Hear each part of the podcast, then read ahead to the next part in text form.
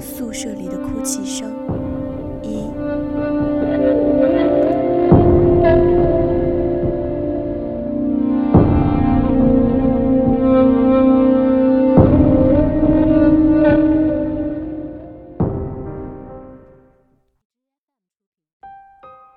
故事发生在某个南方小城的师范大学里。李梅和汪红是穿开裆裤时就认识的好姐妹。李梅温柔美丽，却也胆小怕事；汪红则恰恰与李梅相反，像个男生一样大大咧咧，敢作敢为。他们俩一柔一刚，正是天衣无缝的一对好搭档。那年是他们高中的最后一年，李梅一直都想当一名光荣的人民教师。可是他们那边并没有什么特别优秀的师范学院，千挑万选的李梅这才决定了要去这个南方小城。王红这哪能放心得下？要知道李梅可是连一天没有离开过家的孩子，突然决定要只身一人去南方，这也的确是让家人朋友都放心不下的。李梅的父母也恳求王红劝劝她，可是不知道是出于什么原因，李梅像是铁了心。最后，网红只好陪着李梅一起去报考那所师范大学。入学的第一天，两人都充满了好奇和兴奋。这所学校真的是一所不错的大学，环境优雅，同学之间也礼貌谦让。由于是师范大学，女生的比例远高于男生，学习的氛围也似乎很高涨，也少了一份喧哗。不同于他们的家乡，这个南方的小城有着炎热的夏天。但对于他们而言，却一切都是那样新鲜美丽。他们俩都非常满意自己的学校，想着接下来的四年就要在这么令一个令人愉快的环境里生活学习，他们都特别的开心。由于他们报到的时间比较迟了，好的宿舍已经都给分配了，于是他们被安排在了八号楼。大家都知道，师范大学嘛，是女生的天下。住校女生占了百分之七十五，刚好不巧的是，她们被分配到那个百分之五，也就是说，八号楼其实是男女生合并的一栋大楼，女生们住在楼上的三层，男生就住在楼下的三层。大楼只有一个出口，一条楼梯，男女生们就靠着三楼、四楼之间的一道大铁门分割开来。两个女生被安排住在六零一，和另外两个同系的女生合住。这是宿舍大楼最向西的一个房间，从房间的窗口望出去，可以看到学校花园里的人工大湖，风景是非常的宜人。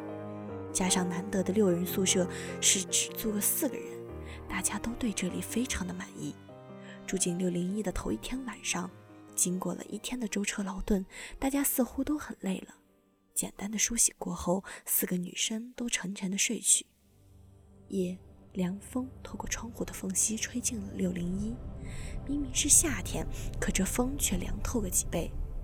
死人都下意识地蜷缩进被子里。昨天晚上睡得好吗？王红边啃着馒头边想问李梅。不由自主的李梅打了一个寒战。我觉得吧，好像很冷，从心里冷出来的那种感觉。李梅特地压低了嗓音，怕被人家听到。也是啊，这大热的天，居然还有人说冷，一定让人笑死。汪红却不停地点头，嘴里塞满了馒头。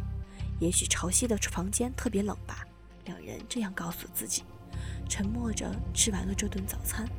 接着下来的一个星期，即使是在炎热的夏天，每天晚上四个同寝室的女生都觉得异常的冷。这是一种不同于寻常的冷，让人有些毛骨悚然。大家甚至商量着要不要出去自己租房子住。李梅和网红家境都不是特别的好，出去租房子住只能是个奢望而已。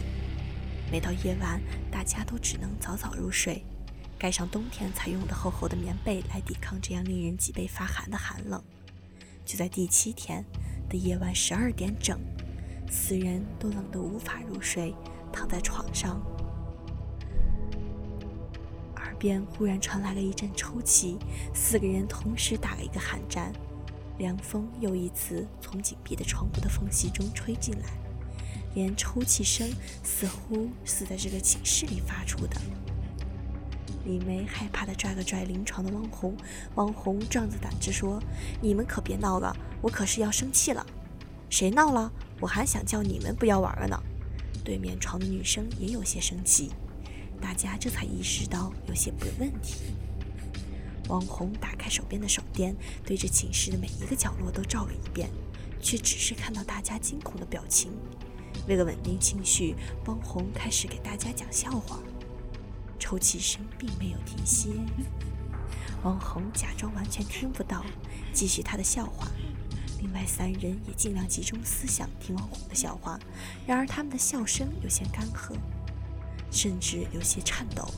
这样迷迷糊糊，他们都是累得睡着了，所以谁都没有看到窗边正看着他们熟睡的那双布满血丝的双眼。